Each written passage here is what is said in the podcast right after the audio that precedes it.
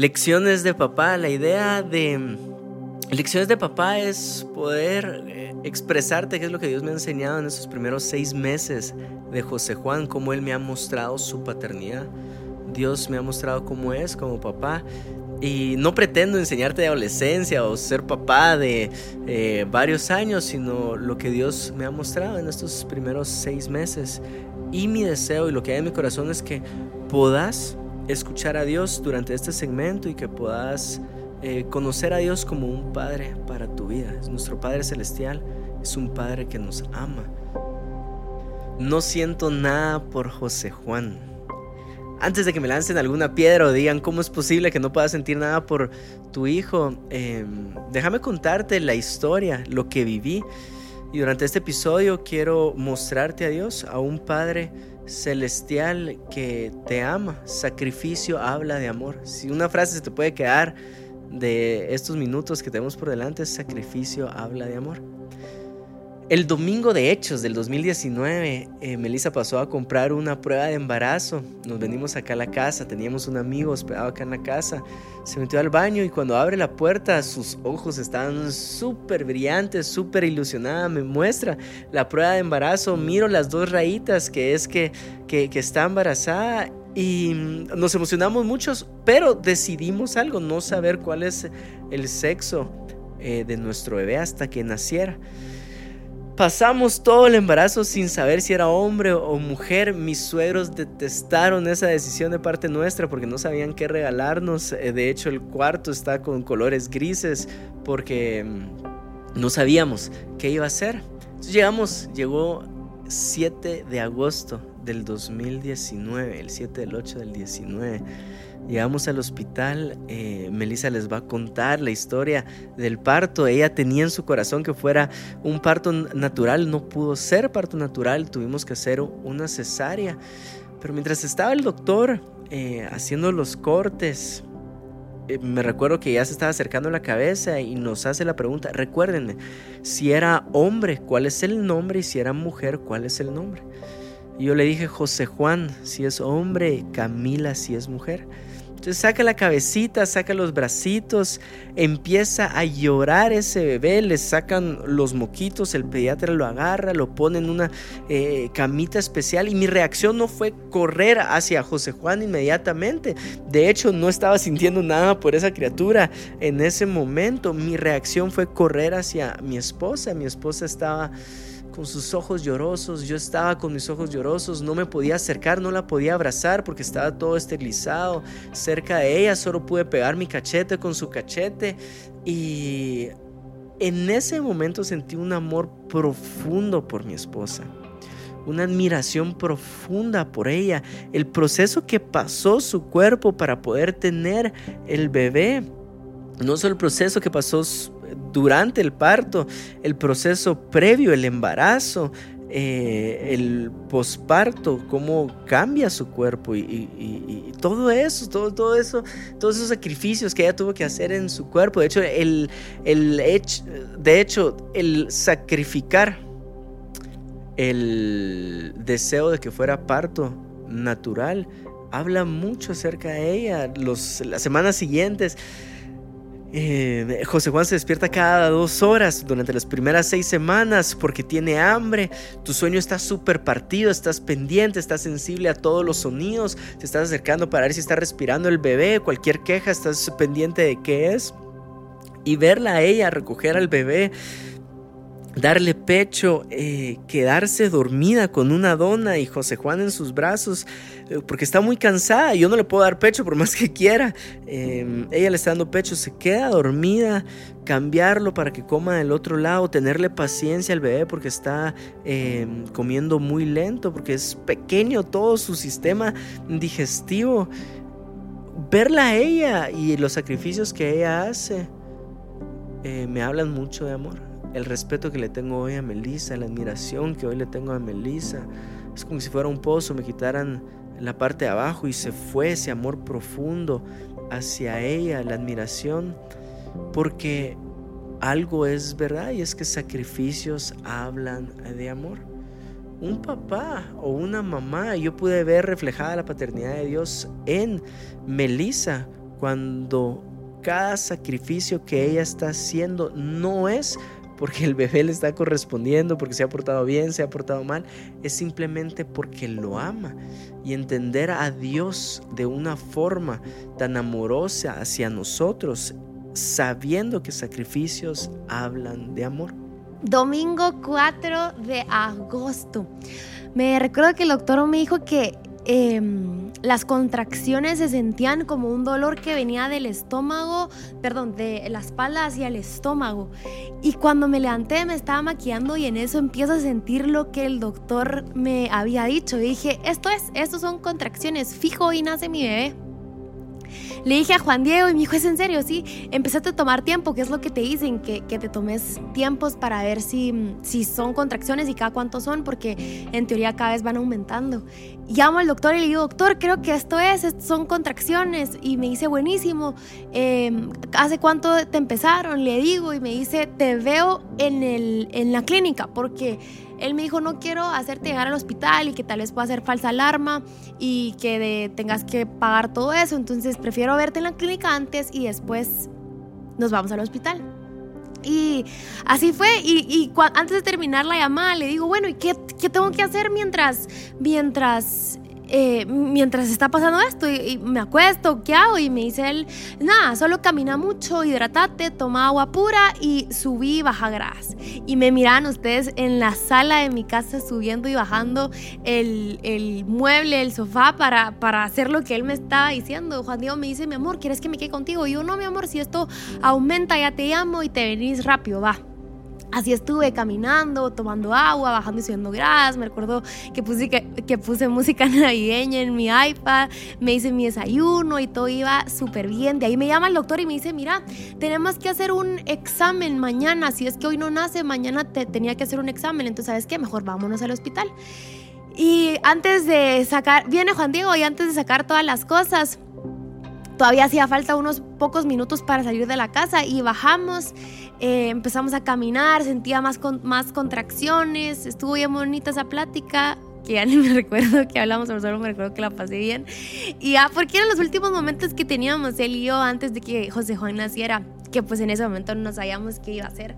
Y mm, mi suegra viene a dejarme un regalito antes y la cosa es que llegamos al hospital, eh, acomodé todas mis cosas, yo ya estaba lista para que, yo dije, hoy van a ser, hoy. Esto es, seguían las contracciones, me hace el, famoso examen de tacto y, me dice, adivina cuánto estás dilatada. Y yo había orado por un parto sin dolor. Entonces yo no le quería decir 10 porque me iba a ver así como, hay 10 y tú riéndote. Entonces no le dije 10, sino solo, él me hizo la pregunta, adivina cuánto estás dilatada. Y yo eh, en mi mente dije, esto va a ser un 10, pero voy a decir que no sé. Entonces él viene y le dije, no sé, le dije. Y me dice, nada, no estás nada dilatada. Y yo, no bueno, no hay nada que, que pueda hacer por ti. Me dice, eh, anda, agarra tus cosas y anda hacia tu casa porque aquí te voy a tener. Entonces nos estamos comunicando.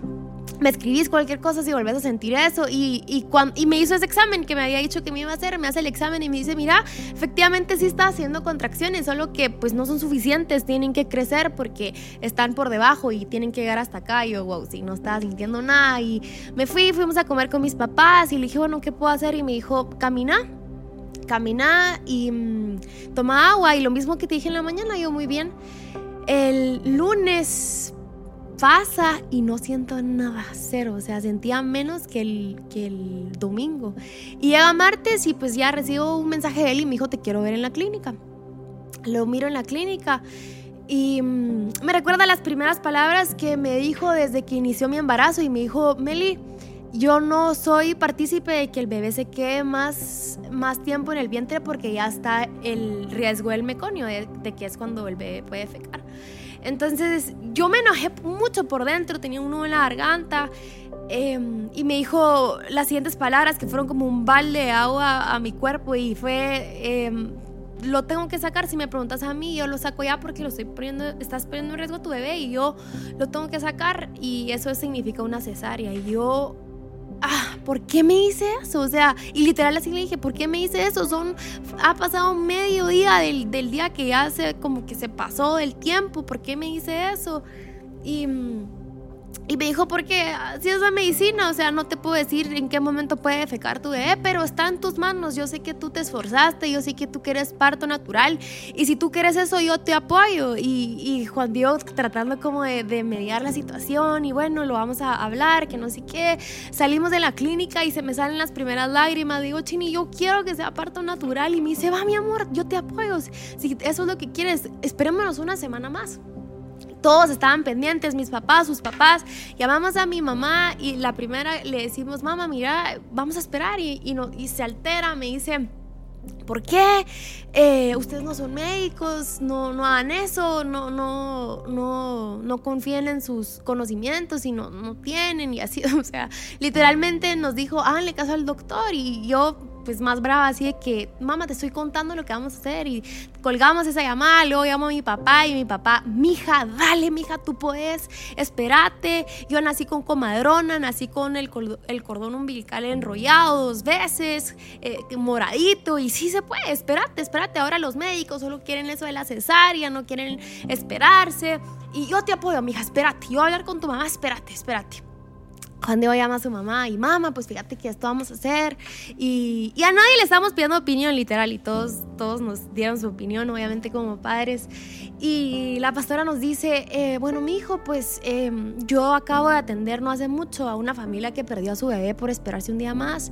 Y esas son las palabras que no quieres escuchar. Y, y pues bueno, mamá, entonces orá, casi que para que no, de fe que verá. Y pues esta es nuestra decisión. Y luego llamamos a mi suegro y mi suegro, bueno, oremos, oremos para que Melissa dilate y así pueda tener su parto natural. Y esas fueron las cuatro los cuatro diferentes puntos de vista.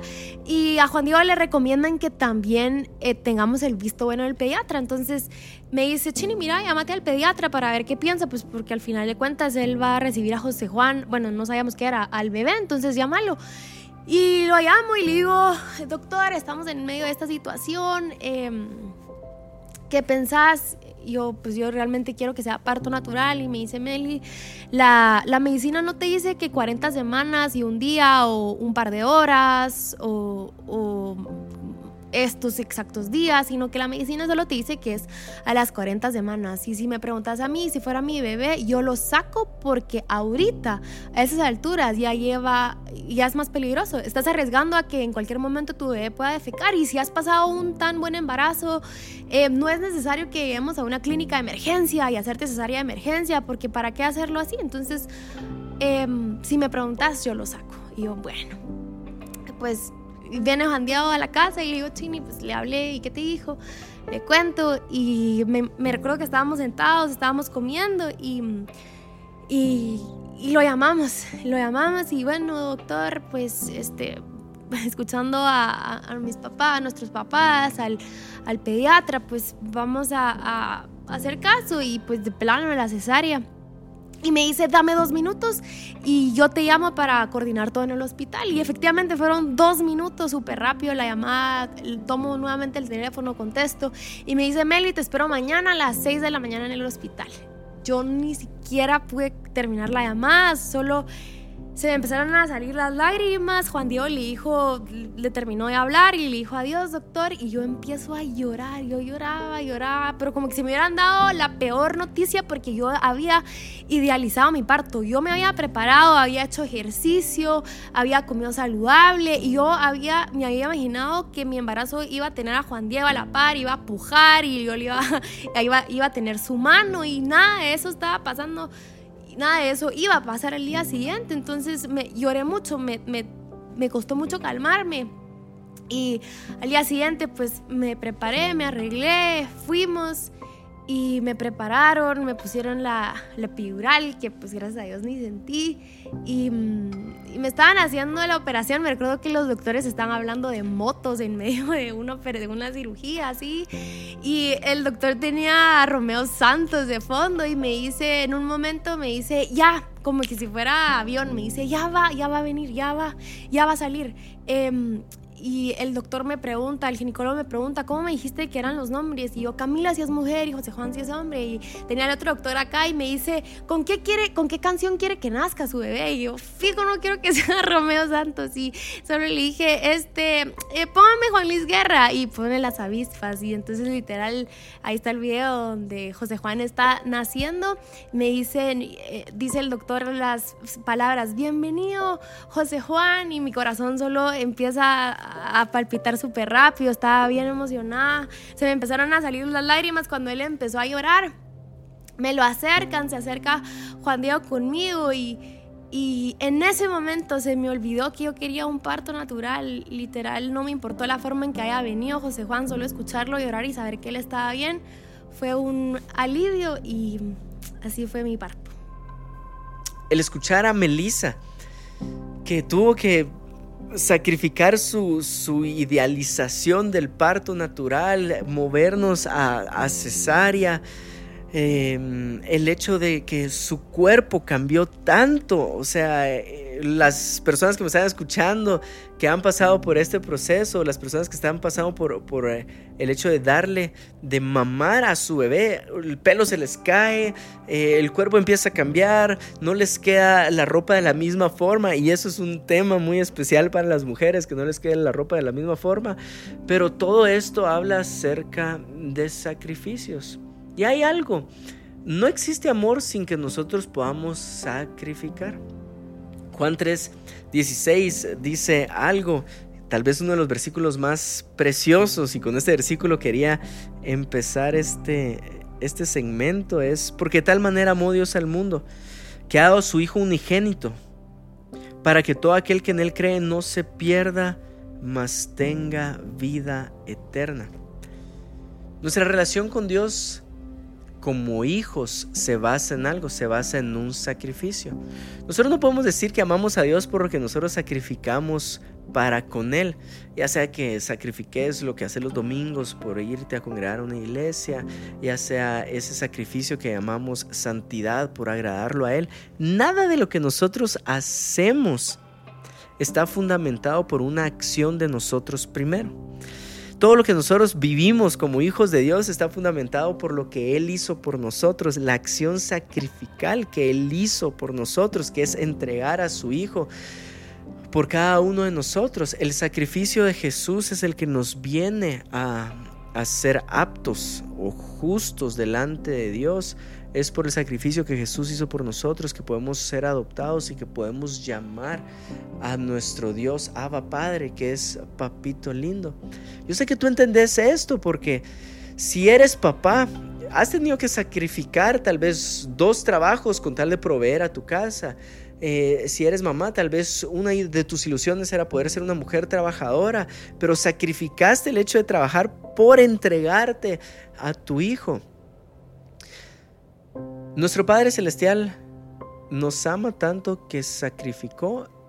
Y si algo estoy seguro es que no sacrificó una sola vez por amarnos. Es decir, yo me acerco a Él y Él ya no está con los brazos cruzados diciendo, no, no, yo ya sacrifiqué una vez, mas nunca vuelvo a sacrificar. Porque entonces Él estaría negándose a Él mismo. Dios es amor, Dios es un Padre celestial y tú no sacrificas por tu hijo una sola vez. O sea, al día de hoy, casi seis meses, José Juan se sigue levantando en la madrugada dos o tres veces y para nosotros es otra vez, hombre, ojalá ya pudiera dormir las ocho horas. Pero no es así, nos levantamos y sacrificamos por amor. Dios te ama.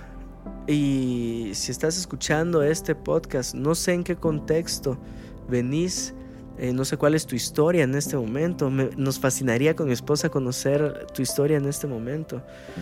Pero como sea que estés, en la condición que te encontres, quiero decirte algo. Dios te ama. Dios te ama tal y como sos. Dios entregó a su Hijo por quién eres tú. Jesús no se bajó al trono es porque sabía que tú le ibas a corresponder. Jesús se bajó del trono y vino a dar su vida sin tener asegurado que le ibas a corresponder. Eso quiere decir que amor habla o amor es previo a tus acciones hacia con Él. Jesús te ama. Dios te ama. Y lo más precioso que pudo hacer Jesús era presentarnos a Dios como Padre. Padre nuestro. No solo el Hijo de Dios, nosotros hijos de Dios. Espero que donde quiera que estés puedas sentir el amor de un papá en este momento. Te bendecimos y espero que te puedas disfrutar los siguientes episodios.